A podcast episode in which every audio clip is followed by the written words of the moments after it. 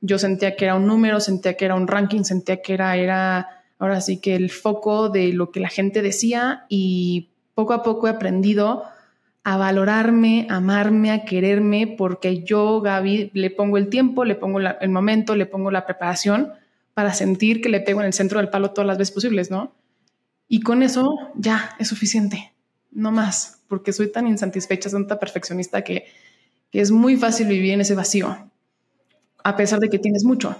La voz que escuchas es la de Gaby López, la golfista mexicana más importante en el mundo del golf actualmente. Ella nos cuenta, entre otras cosas, lo que se siente cargar la bandera de nuestro país durante unas Olimpiadas. Además, Gaby nos habla de los sacrificios que tuvo que hacer como niña para llegar a ser la profesional que es hoy en día, lo que ella necesita para lograr sus metas y cómo ha construido un increíble equipo de trabajo que la soporta y hace que sea la profesional que es hoy en día. Yo soy Jack Goldberg. Y yo soy Ricardo Mitrani, y esto es De Dientes para Adentro. De Dientes para Adentro, escudriñando las grandes historias de nuestros pacientes.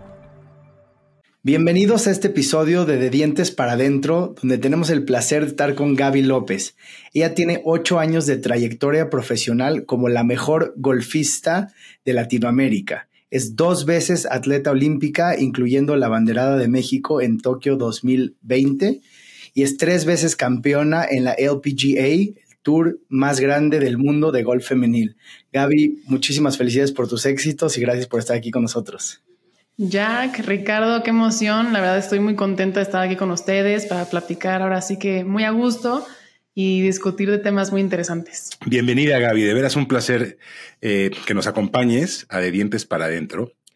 Y pensábamos que valdría la pena eh, empezar la conversación con esta quizá odiosa o quizá honrosa eh, potencial comparación que se puede hacer entre tú y Lorena Ochoa, que al final del día es eh, la representante de este país en el deporte, en el golf, pues más importante que ha habido, ¿no? Y este, y, mucho se habla de, que Gaby es la nueva Lorena. Entonces, ¿qué, ¿qué, pasa por la cabeza de Gaby cuando oye que la gente se expresa así? ¿Te gusta? ¿Te molesta? Bueno, primero que nada es un honor, o sea, ser comparada con la mejor golfista del mundo en su momento, Lorena Ochoa, y ella tuvo el récord por la número uno del mundo en semanas consecutivas eh, de la LPGA y creo que hasta de la PGA después de Tiger Woods. Entonces es un honor, eh, yo la admiro muchísimo, tengo una relación súper cercana con ella, platico con ella todas las semanas, siempre está súper pendiente de mí y yo siempre lo veo como para el público, pues qué bonito que México pueda tener otra figura atleta donde se pueda ahora sí que inspirar los niños y niñas para las nuevas generaciones, así como yo fui inspirada por Lorena. Entonces, en ese ámbito, muy bien, padrísimo. Em, en el ámbito personal, yo estoy muy consciente y lo tengo muy claro que con mi equipo de trabajo hemos desarrollado esta idea de que pues cada quien tiene su historia, cada quien tiene su camino, cada quien está ahora sí que a diferentes tiempos y yo creo que lo que más nos puede atrasar los procesos si no, nada más en México, pero en todo el mundo es la comparación de unos a otros, ¿no? Es más bien cómo podemos aportar y cómo podemos contagiarnos de diferentes experiencias que no son nuestras, sino ajenas, para poder ahora sí que avanzar tu propio camino. Pero eh, sí, yo trato muchas veces de siempre enfocarme de, ok, ¿quién es Gaby y a dónde quiere Gaby? Y de todo este tiempo que has eh, tenido esta relación tan cercana con Lorena, ¿cuáles dirías que son las recomendaciones o los tips que te ha dado que más te han servido a ti en tu carrera? Me ha dado muchísimos. Y últimamente, de hecho, eh, este año estuve ahora sí que en un bache, en un, en un bache en mi, en mi carrera profesional en el golf, así como en los negocios siempre hay subes y bajas. Y fui a verla. Le dijeron, me urge verte, estoy un poco estancada, qué puedes ver, qué me puedes ahora sí que aconsejar. Y me dijo Gaby, hay que practicar la rutina. La rutina en el campo de golf es el pegamento entre la práctica técnica y ahora sí que la ejecución bajo presión en un campo de golf. Entonces es algo que la verdad nadie lo practica, nadie, ninguno de los niños ni niñas, a mí no me enseñaron a practicar la rutina. Entonces el poner mucho más atención al detalle de el tiempo, la pausa, y cómo te estás hablando a ti mismo justamente antes de pegar un golpe de golf es crucial. Es el pegamento entre la técnica y entre la ejecución que quieres hacer bajo presión. Que parece mentira, pero el golf me parece igual el tenis, uno de esos deportes donde, el componente mental lo es todo, ¿no? Sí, definitivamente. Creo que ya hay un punto en el profesionalismo donde el golf es, ahora sí que un 80% mental. Todo el mundo le pega bien, todo el mundo le pega derecho, todo el mundo le pega duro, pero hay un componente que es esta tranquilidad, esta calma, esta serenidad que te da ese acceso para poder hacer un mejor golpe que, que otras, ¿no? Eh, muchas veces lo he platicado mucho con Lorena y otro de los tips que siempre me da es practicar la rutina uno, pero siempre estar visualizando, siempre estar como hablándote de una energía muy positiva, porque es bien fácil caer en lo negativo en el campo de golf, bien fácil. Entonces siempre estar enfocados, ok, ¿qué quiero hacer y cómo lo voy a hacer? Y visualizarlo en las noches, ok, cómo son cinco minutos que voy a dedicar en mis noches, el cómo quiero ver a Gaby. La quiero ver confiada, la quiero ver con con buena, con buena energía, eh, muy determinada, sabiendo que puede estar allá arriba, sabiendo que puede ahora sí que alzar un trofeo más. Entonces, ese tipo de visualizaciones es crucial y a mí me ha ayudado muchísimo.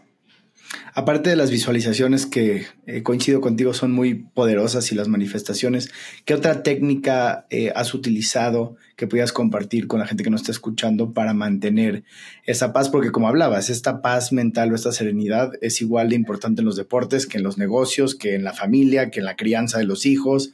Entonces estos comentarios, aunque no juguemos golf, nos ayudan mucho a poder aplicarlos a nuestra vida. Entonces, ¿cuál dirías que son otros tips que nos puedas dar? Yo creo que uno de los tips más importantes que yo he aplicado ahorita últimamente en mi carrera hoy por hoy, en el 2023, que me ha ayudado muchísimo, ha sido tomar pausas.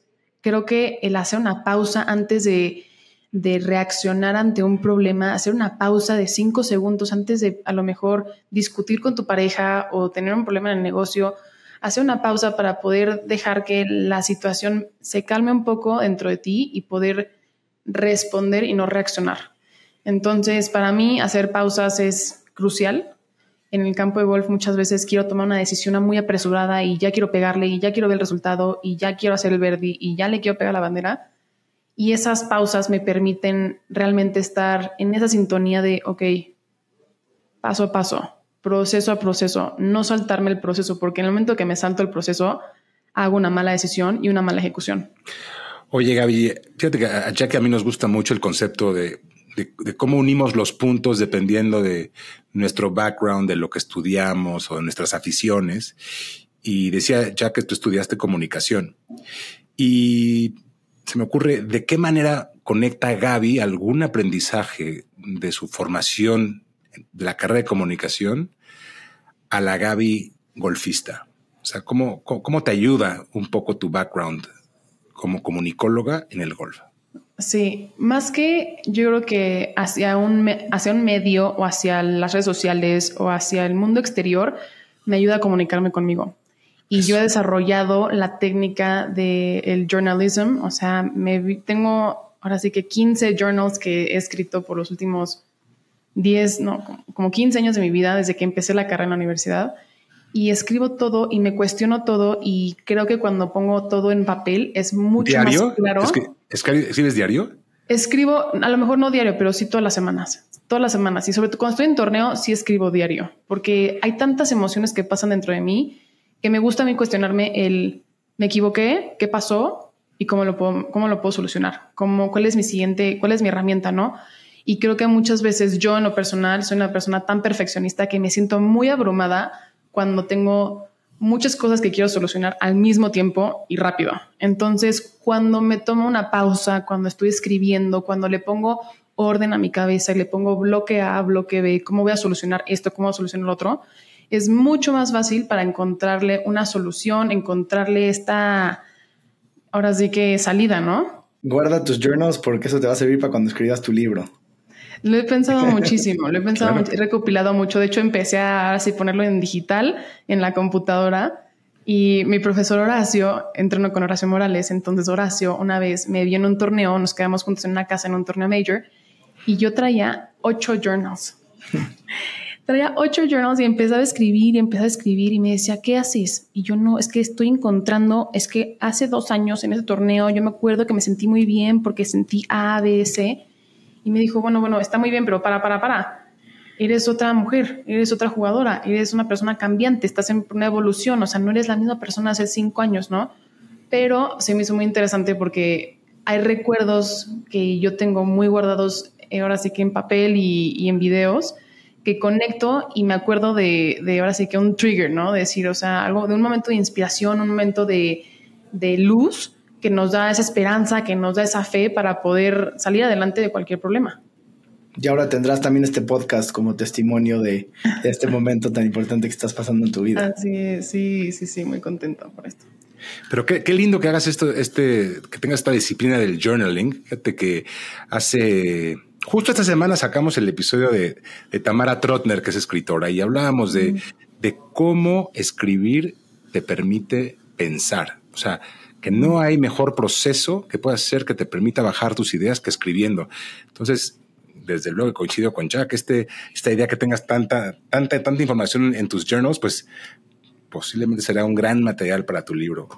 Qué buena onda. Sí, creo que es un es, es momento también, un momento para mí, ¿no? O sea, yo lo, tomo, yo lo llamo mi me time. Entonces es momento que me pongo un té, me pongo musiquita relajante, clásica, empiezo a escribir y empiezo a cuestionarme, me cuestiono muchísimo, me cuestiono por qué, quién es Gaby hoy por hoy, qué quiere Gaby hoy y cómo lo va a solucionar y cómo va a alcanzar eso y qué necesito, ¿no? Entonces el ponerlo todo en papel y ponerlo en el universo y también soñar grande, decir, a ver, ¿a dónde quiero llegar? Quiero llegar acá, perfecto. Y, y yo creo que es mucho más poderoso cuando lo avientas al universo, solito, de repente hacen todo clic y dices, no puede ser, o sea, ¿cómo es? Ahora sí que sin hacer tanto esfuerzo, llegó, me llegó a mi vida.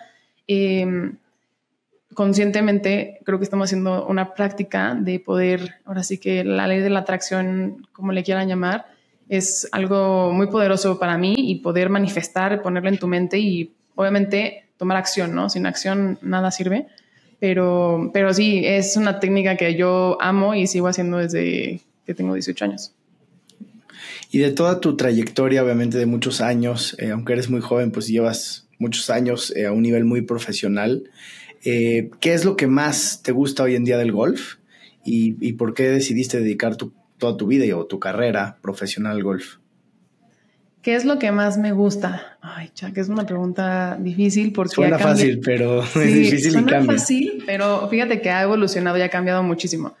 Te podría decir que lo que más me gusta es, ahora sí que encontrar muchas respuestas dentro de mí. Yo soy una persona tan perfeccionista que le quiero encontrar la solución absolutamente a todo y lo estoy buscando muchas veces afuera, afuera, afuera, en personas, en libros, en podcast, en, muchas cosas lo estoy buscando, ¿no? Y creo que en el momento cuando estoy escribiendo, cuando recuerdo que, ok, todo está dentro de mí y ahora me estoy, estoy siento que soy una persona, una jugadora mucho más consciente de cómo reacciona Gaby bajo presión y qué es lo que hace que Gaby ahora sí que juegue mejor, que esa, esa, Gaby que se escuche un poquito más, esa Gaby que ya no tiene, ya no se apanica como se apanicaba antes en el campo de golf. Entonces, creo que me conozco mucho más y yo tengo esta sensación de que los mejores años de mi golf apenas están saliendo. Y me, da, me da mucha ilusión porque creo que es justamente lo que me mantiene como activa, ¿no?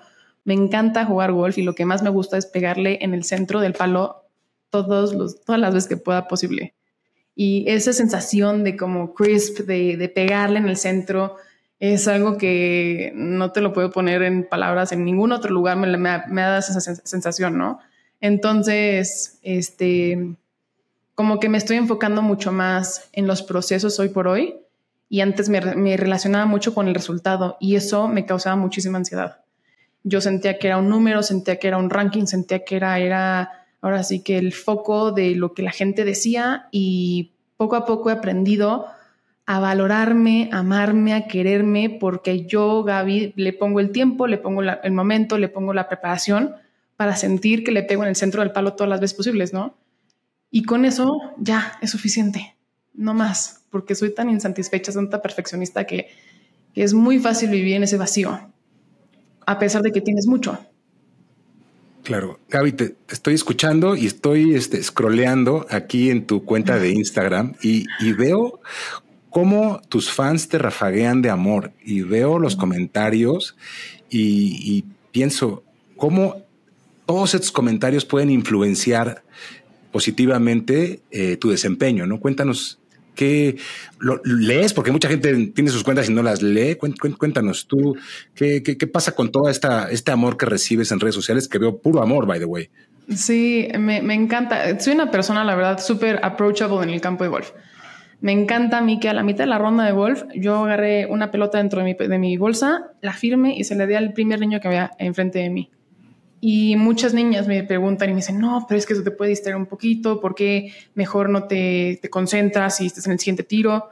Y les digo, es que, o sea, la competición, la competencia sí está, es parte de lo que hago, pero, pero poder inspirar a la, gente, a la siguiente generación, el poder dejar una semillita de, aquí tienes, tú puedes ser la siguiente, aquí te quiero ver, ¿sabes? Entonces, a mí me encanta conectar, soy una persona súper amigable para eso. Eh, en el tour a mí lo que más me gusta es eso, ¿no? Poder tomarme un tiempo y decir, ok, ¿qué puedo hacer por la siguiente niña? Y justamente eh, la semana pasada me quité los zapatos, los firmé y se los regalé a una niña chiquita. Eh, y la cara, que, la cara que puso fue de, ¿cómo? Ah, no lo puedo creer. Y a mí me pasó, a mí Nicole Perrot, una jugadora chilena, me regaló zapatos firmados y los tengo en mi closet hoy por hoy. Entonces, son momentos que creo que hacen que conectes más con las siguientes niñas, con la siguiente generación y nunca sabes, le vas a poder cambiar la vida a una niña por un momento de inspiración y puede cambiar así que su trayectoria, ¿no? Así como fue la mía. Qué cosa más linda eso de que, de que te dieron a ti los zapatos en You Pass It Forward, ¿no? Como que, como que se, se, se, continúa ese, esa línea tan linda.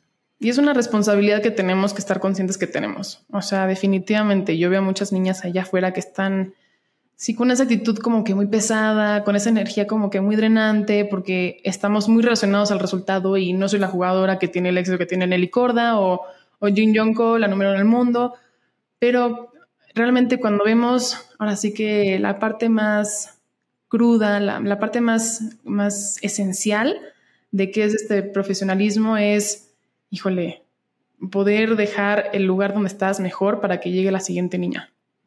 Wow, pues qué increíble que tengas esta filosofía de, de compartir, porque realmente pues hace la diferencia en, en tu juego también y, y, en la gente que te admira. Y eh, obviamente el golf te ha llevado a vivir experiencias increíbles. Eh, has viajado muchísimo, que es una de las ventajas de ser un deportista este, profesional. Y algo que nos llamó mucho la atención es que has estado en dos Olimpiadas, de las cuales las dos fueron muy distintas. Una, digamos, una Olimpiada más tradicional y la otra fue durante pandemia y eh, en una de ellas llevaste la bandera de México, que es un sueño de cualquier atleta. ¿Qué sentiste al, llevar esa bandera tan importante? Sí, fue un momento increíble porque en ese momento yo acababa de ganar un torneo profesional, mi segundo torneo de la LPGA en Orlando, que se llama el Tournament of Champions, básicamente las, únicas campeonas de los torneos durante la temporada de los últimos dos años compiten entre ellas, solamente es el torneo de campeonas y ese torneo lo pude ganar, lo gané en el 2020. Y la federación, no, perdón, el Comité Olímpico Mexicano recibió una llamada del señor Jorge, Padilla y me dijo, oye, me encantaría que llevaras la bandera para México en la inauguración de los Juegos Olímpicos de Tokio 2020. Y bueno, para mí yo soy una fanática, amo México, soy la persona más orgullosa de poder representar a México todos los domingos en el tour. Me he visto de verde, blanco y rojo entonces, para mí eso fue un sueño hecho realidad. Creo que es el highlight de mi carrera, fuera de las victorias. Em, y sí lo sentí, lo sentí mucho porque al final es algo que esta validación propia de decir, nadie me lo regaló, me lo gané, eh, fue muy grande. De hecho, también puse un video en redes sociales donde yo estoy llorando saliendo de la, de la inauguración y, y también tuvo mucho punch. Entonces, no sé, creo que es una experiencia donde tenemos que todo el tiempo celebrar esas victorias chiquitas todos los días, porque si no las celebramos nosotros, nadie las va a celebrar por nosotros. Y por más que alguien te diga bien hecho, el hecho de que tú te des una palmada en la espalda y digas, Gaby, híjole, bien, bien. Y vas, vas cultivando este amor propio, vas cultivando esta confianza, esta determinación de que te vas volviendo invencible por dentro. Entonces, creo que eso me ayudó muchísimo a darme cuenta que no todo es un latigazo para que Gaby reaccione y, juegue bien a base de, madrazos, ¿no? O sea, ahora sí que a base de, de amor y a base de, de empuje bien encaminado, es cuando mejor reacciono yo. No sé, seguramente nos está escuchando muchísima gente que ha soñado, ¿no? Con ese momento, con, con, llevar esa bandera. Y aparte de ese video que compartiste en redes, cuéntanos un poquito más de lo que no se vio detrás de las cámaras, que, cómo se vive el detrás de las cámaras en un evento tan importante y tú siendo una de las protagonistas. Sí, es un evento ahora sí que de muchísimos atletas. Yo como lo, lo mejor describo es, imagínate que estás en un mundo lleno de, de Avengers. Estás agarrando ahora sí que a los atletas, a las personas mejor físicamente en todos los ámbitos. O sea, ves a los, a los, a los de natación, ves a los clavadistas, ves a los de atletismo, ves a, a todo el mundo y vuelves ahora sí que la excepción físicamente, porque nuestros podiums han sido no tan, tan fit, pero sí te puedo decir que es increíble la energía. Es como que todos los atletas hablamos el mismo idioma de la fría que nos ponemos, de las horas de entrenamiento, de el, del fallar también, del fracasar, porque al final somos muy afortunados los golfistas porque tenemos competencias todo el santo año, ¿no? Estamos compitiendo y nos pagan por hacer algo que nos, nos, nos encanta, ¿no?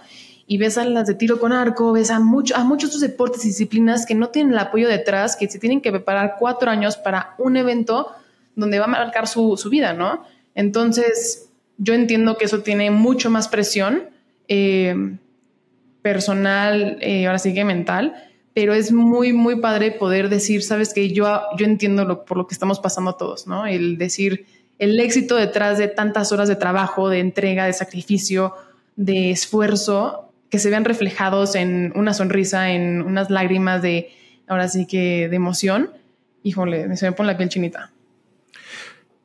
Gaby, dijiste hace rato algo y no te interrumpí, pero me quedé pensando que a veces no dimensionamos cuando deportistas como tú, golfistas o tenistas, dijiste arco y flecha, pero fundamentalmente hablo de, pienso en el tenista y en el golfista, pensamos en el atleta, en el deportista, y no nos cae el 20 que detrás de ustedes hay equipos muy robustos, ¿no? Y tú dijiste es que mi equipo. Entonces, nos encantaría que nos cuentes más o menos cuántas personas forman parte de tu equipo y cómo es la dinámica dentro del equipo, ya que a mí nos obsesiona y nos apasiona el concepto de trabajo en equipo y de construcción de equipos. Entonces, cuéntanos por favor tu experiencia con tu equipo. Sí, yo soy muy creyente de que si quieres llegar rápido, ve solo. Si quieres llegar lejos, ven equipo. Y creo que tengo un equipo súper profesional, un equipo que me quiere muchísimo, un equipo que me cuida, un equipo que está conformado alrededor de siete personas, incluyendo mi, profesor Horacio, mi preparador física, que es Janet Alexander en San Diego, tengo un fisioterapeuta, tengo una psicóloga, tengo una nutrióloga, tengo, o sea, tengo a mi familia, mi familia es básicamente el pilar más importante y ahora sí que a mi prometido Santiago, o sea, tengo tanta gente a mi alrededor que creo que eso es justamente lo que en los momentos más difíciles, cuando yo más he dudado de mí, son los que me dan ese soporte, ese apoyo de decir, no te desvíes. Esto puede ser un bachecito, pero, pero tú vas para allá y tú eres así, así, así, y te voy a ayudar y te voy a empujar, ¿no?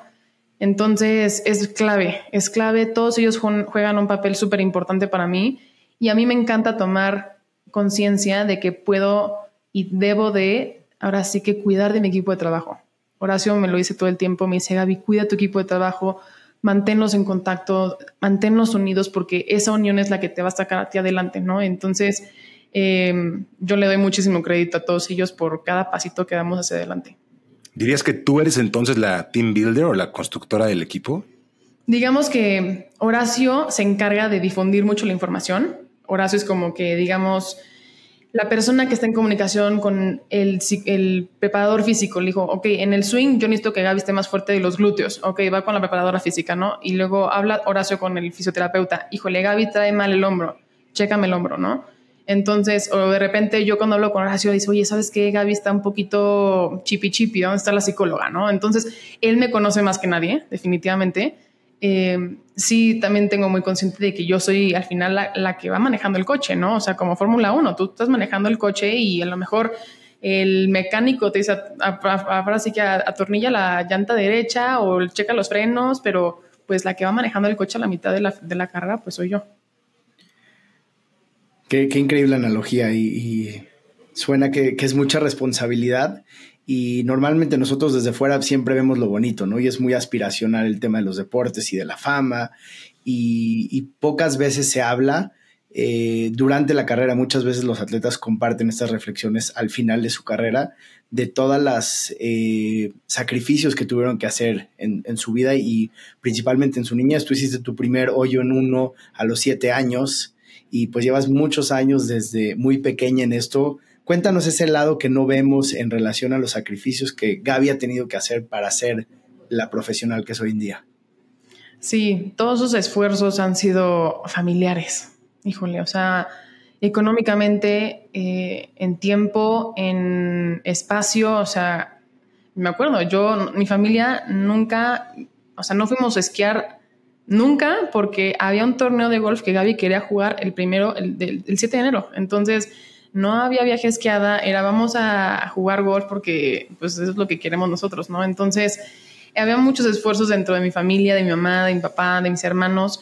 Y la verdad te voy a compartir algo muy bonito. Lo más padre que pasó en mi infancia fue que mis papás crearon esta cultura de una competencia muy sana entre mis hermanos y yo. Y eso permitió, ahora sí que... ¿Cuántos son, Gaby? ¿Cuántos hermanos son? Somos tres, ellos dos son cuates, eh, Fernando y Pepe. Son más chiquitos, ahorita tienen 27 años y uno de ellos juega golf profesional y el otro es coach de golf. Entonces, todos estamos en el ámbito del golf. Pero sí es verdad que em, fue un, ahora sí que un esfuerzo familiar desde una edad muy temprana, donde todos entendimos que, que si esto era lo que nos hacía feliz, mis papás iban a hacer hasta lo imposible para poder eh, sacarnos adelante en esto, ¿no? Yo a los 12 años tiraba 115 y mi mamá se levantaba a las 5 de la mañana el fin de semana para llevarme al club de golf coral del otro lado de la ciudad y tiraba 115. Y al final de la ronda mi, papá me preguntaba, me veía a los ojos y me decía, ¿te divertiste? Yo le decía, sí. Y me decía, mañana regresamos. Entonces, el sacrificio de, a lo mejor de mis papás de no ver el resultado luego, luego, sino ver el amor que a mí me causaba y la energía y la, alegría que era de jugar golf, fue lo que hizo que ahora sí que mi amor y, todo por este deporte o sea, explotara.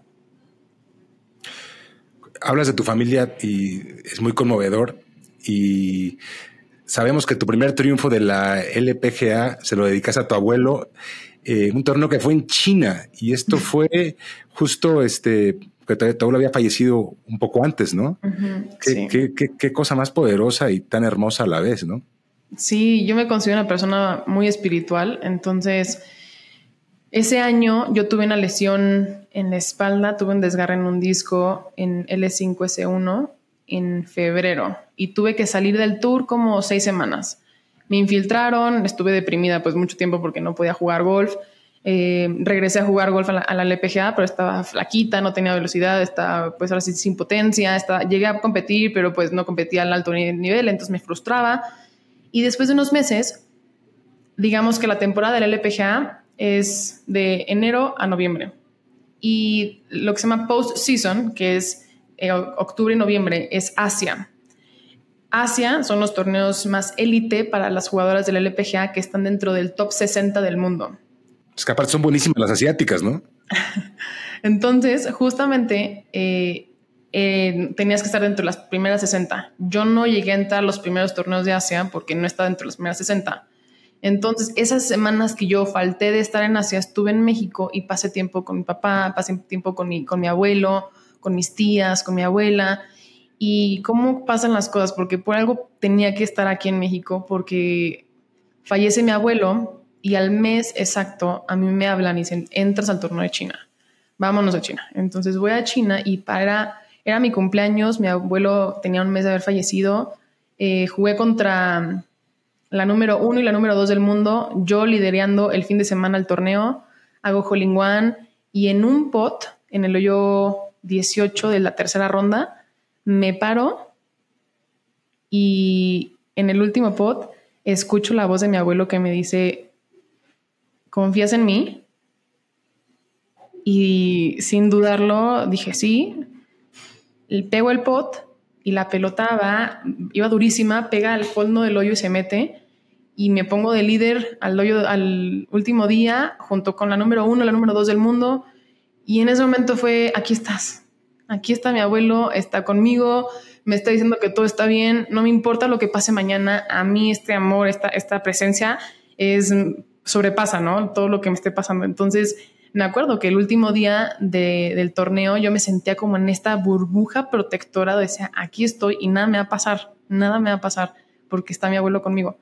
Y acabamos ganando el torneo, junto con la número uno y número dos del mundo, que es el sueño de toda golfista, quieres competir contra las mejores del mundo y ganarle a las mejores del mundo, ¿no? Entonces es una historia que, que me llevo para siempre conmigo y creo que es, ahora sí que esos momentos, por eso juego golf, porque son momentos espirituales, son momentos donde puedo conectar con más allá, no nada más con una pelota de golf.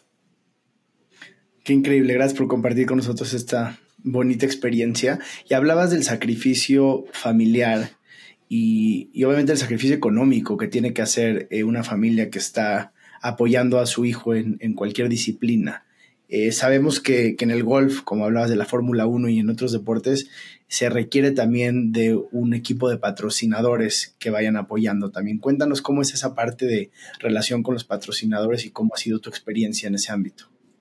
Sí, yo he sido muy afortunada de tener, ahora sí que el 95% de mis patrocinadores son mexicanos. Em, son, ahora sí que son personas que han, hemos creado un vínculo muy bonito, donde han apostado y han creído en mi proyecto, han creído en mí y el apoyo, yo creo que mucha gente dice, no, pero es que ¿qué te falta? ¿Por qué no ganas? Y esto y el otro, ¿no? Y es, ok, falta tiempo, un poco más de paciencia, pero el hecho de que la gente mexicana apoya a, los mexicanos, nosotros mexicanos como atletas es importantísimo. O sea, no lo puedo decir lo suficiente. Falta mucho apoyo, faltan muchas niñas por venir. Queremos no a una, sino a 100 mexicanas en el LPGA. Entonces, ojalá que ahora sí que mucha gente que nos escuche, que pueda así que tenemos una organización que se llama Juntas, donde ahí tenemos muchos fondos para las siguientes jugadoras profesionales y amateurs. Estamos desarrollando un programa para impulsar a las siguientes generaciones de, del golf. Entonces, aquí es donde mucha gente podemos, ahora sí que apoyarnos los unos a los otros para que estas niñas puedan tener los suficientes fondos, porque es bastante caro. O sea, el golf es un deporte con muchos gastos, eh, desde equipo, desde viajes, desde si quieres tener un buen caddy, pues se le tiene que pagar al caddy, al coach. Incluyen muchas cosas, ¿no? Entonces parece que no, pero, pero sí. Oye, Gaby, y pensando en los patrocinadores, eh, y que oímos tantas noticias de tantos deportistas que no tienen patrocinios y que están eh, atoradísimos y que no existe el, el, cobijo que los pueda potencialmente ayudar. Eh, y, pienso entonces en, el, en el, la recomendación que darías. Ahorita le, hablaste a los potenciales patrocinadores. Me gustaría que les hables ahora a los deportistas que de alguna manera también tienen que hacerse visibles, porque te, escucho y pienso un poco en el, en el eh, founder de un, de un startup que va haciendo el fundraising y que de alguna manera está este, vendiendo una idea, ¿no? Y que dice, oye, este es mi negocio y quiero que le apuestes y le pongas lana. ¿Qué le dirías tú a esos deportistas que están en busca de apoyo? Em, ¿Cuáles son los tips que piensas que tú, que les servirían como para poder conectar con potenciales patrocinadores? Primero que nada, no estar em, muchas veces dentro como esta conchita de que alguien venga a, salvarme o a, como que ahora sí yo te voy a patrocinar a ti, ¿no? Sino que siempre tener esa tranquilidad y esa valentía de salir allá afuera y decir, ¿quién me puede ayudar? ¿No? Y empecemos, así sea en redes sociales, así sea pararse en una empresa y decir, ¿con quién puedo hablar de marketing? Si tú te tienes que dirigir como la primera persona es a la persona, la primera persona de marketing. La persona de marketing te va a llevar a la persona de patrocinios y ahí se puede hablar y se puede hacer una presentación. Es muy importante que tú puedas, como dices tú, poder venderte. Entonces, tener una presentación muy bien hecha, muy profesional de un currículum, así como vas a una empresa a pedir trabajo, vas a hacer tus mejores logros y con fotos y que sea dinámico y, cómo es tu mejor manera para poder acercarte a una marca, ¿no? Tener tus, eso es lo que yo siempre lo digo mucho, tus valores como persona tienen que empatar con los valores de una empresa. Si no empatan, es muy difícil que podamos ahora sí que conectar, ¿no? O sea, entonces, para mí es súper importante tener muy definidos qué representas tú y a quién quieres representar tú. Y a base de eso, tener una presentación y tocar la puerta y acercarte a las marcas y preguntar. Yo estoy súper disponible ahora sí que en redes sociales a la gente que muchas, muchas personas me, me buscan. Hey, Gaby, ¿conoces a esta persona? Mira, pues te paso el contacto y ojalá que sí puedan ayudarte. Este, yo muchas veces luego les escribo, pero eh, creo que es lo más importante eso, el saber qué representas tú, quién eres tú y poder tener algo muy planificado para poder venderlo, porque al final eso es lo que va a llamar también la atención. ¿Cómo fue tu, tu elevator pitch en ese momento inicial donde estabas tú buscando las marcas? Fíjate que estuvo muy curioso porque yo entré, Carlos Bremer, eh, si lo conocen. Shark Tank. Y en, en, Shark Tank estaba Carlos Bremer. En Carlos Bremer me dijo, por favor, tienes que venir al programa, tienes que venir. Yo no tenía ni idea qué era lo que yo me ponía a presentar. Y al final me presenté con un proyecto a Arturo Elías, a Carlos, a los diferentes tiburones, que era un proyecto de, ok, yo les voy a vender un cachito de mis ganancias a cambio de un millón de pesos. Este millón de pesos me va a ayudar a, ahora sí que pagarle a mi entrenador, a mi psicóloga, a mi nutrióloga, a todo mi equipo de trabajo, ¿no? Y estuvo muy bonito porque todos dijeron que sí. Carlos no podía entrar en, dentro del patrocinio porque ya me patrocinaba, pero, eh, pero sí, o sea, tener así que los pantalones de alzar la voz y decir, ok, es lo que necesito, ¿quién me apoya? ¿No?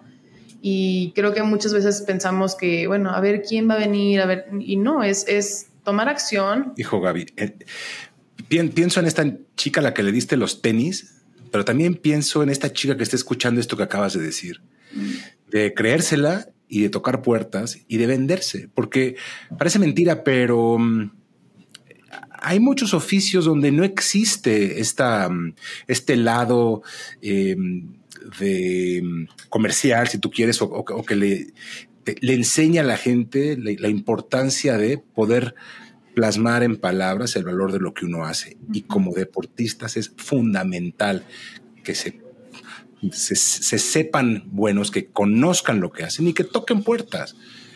Porque estoy seguro que hay un montón de gente que está súper dispuesta a escucharlos. Totalmente. Y hay muchísimo apoyo allá afuera. Es el hecho de que claramente cómo llegamos ahí, ¿no? Entonces, hoy por hoy las redes sociales son un potencial enorme, eh, ayudan muchísimo porque Ahora sí que México cuando más de los deportes es en las Olimpiadas, ¿no? Y el año que entra tenemos París 2024 y creo que se viene ahora sí que unos momentos muy importantes para poder ponernos las pilas para la gente que, para los atletas, ¿no? Que quieren buscar ese apoyo, ese, ese, apoyo económico, pues es momento de, de, presentarse, de venderse, de, de, ver, ok, ¿qué me hace a mí diferente a los demás? ¿No? Esta, este poder de, de convencimiento para poder llegar ahora sí a, diferentes puertas y nos van a escuchar y los van a aceptar y, y, es muy raro que una vez una puerta se cierre nada más por no apoyar a alguien más. Porque creo que Santi, mi novio, tiene esta super frase que me encanta, que es, si todos aplicáramos el hacer el bien sin mirar a quién, seríamos otra sociedad. Y creo que, creo que hay mucha gente allá afuera dispuesta a hacer eso. Pues ahora que hablas de, Santiago, que también tenemos el, placer de, tener como paciente aquí en Grupo Dental Bosques, eh, ¿cómo ves a esa Gaby en el futuro? Eh, claramente tienes un amor muy profundo por el golf y ha sido tu vida durante todos estos años y ahora se abre una etapa nueva para Gaby. ¿Cómo visualizas encontrar ese balance entre ser esposa, eventualmente si quisiera ser madre y tu vida profesional? Sí, me emociona muchísimo porque para mí Santi ha sido un apoyo incondicional. O sea, si alguien ha hecho que yo vaya y brille, es él.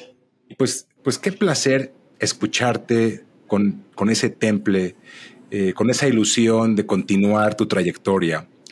Eh, ahora eh, con una boda en pie en unos meses y continuando con este proyecto de, crecer profesionalmente, nos gustaría que nos dejes con la idea que te gustaría con la que la gente se quede después de esta entrevista y que también nos digas a dónde es que pueden seguir el viaje de, Gaby. Mi idea, esto es algo que siempre intento dejárselos a todos los niños y niñas, adolescentes, amateurs del golf, es que no necesitas ser una jugadora profesional para sentirte una jugadora profesional. ¿A qué me refiero? Es que la diferencia entre un amateur y una profesional es la seriedad, el compromiso, la puntualidad que le damos a las cosas a los día al día, ¿no? Y yo cuando estaba en la universidad siendo una jugadora amateur, yo ya me sentía una jugadora profesional porque hacía todo a la perfección. Era puntual, hacía extra trabajo, me levantaba a entrenar muy bien, estaba súper comprometida, muy presente en mis entrenamientos y eso para mí ya me hizo una creencia de ser profesional. Entonces, me encanta decirle a, toda la gente que nos ve es, no se esperen hacer algo de una manera profesional cuando necesitan de un título o necesitan de una aprobación o de un trabajo.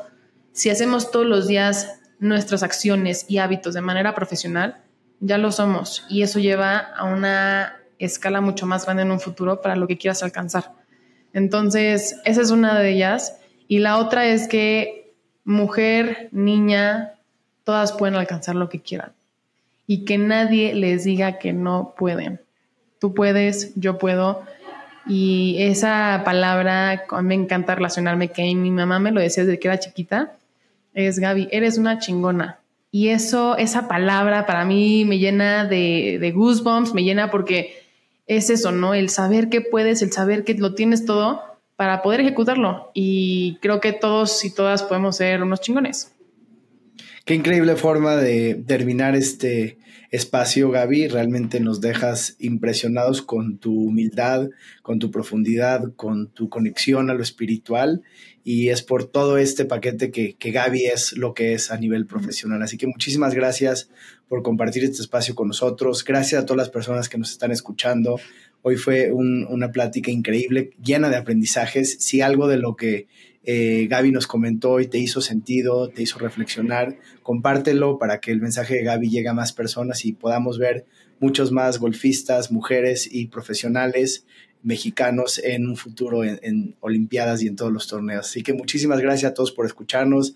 Gracias Gaby. Recuerden que esto es de dientes para adentro. Cada lunes sacamos un episodio nuevo y hasta la próxima. Muchas gracias. De dientes para adentro, escudriñando las grandes historias de nuestros pacientes.